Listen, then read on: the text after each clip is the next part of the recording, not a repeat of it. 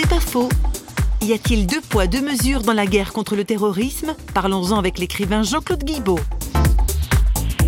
On va intégrer dans la mémoire de l'ordinateur qui pilote le drone une reconnaissance faciale du terroriste présumé. C'est-à-dire qu'il sera capable de reconnaître un visage et dans ce moment-là, c'est le drone lui-même qui décidera de tirer.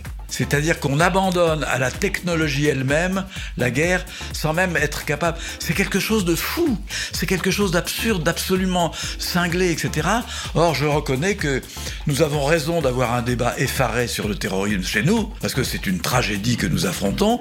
Mais pourquoi on n'a pas un débat sur l'autre? Pourquoi on fait deux poids deux mesures? Ça veut dire que une famille au Pakistan, ça pèse pas lourd, ou au Yémen, ça pèse moins lourd qu'une famille française. Dans mon esprit, ça pèse le même poids. C'est pas faux, vous a été proposé par Parole.fm.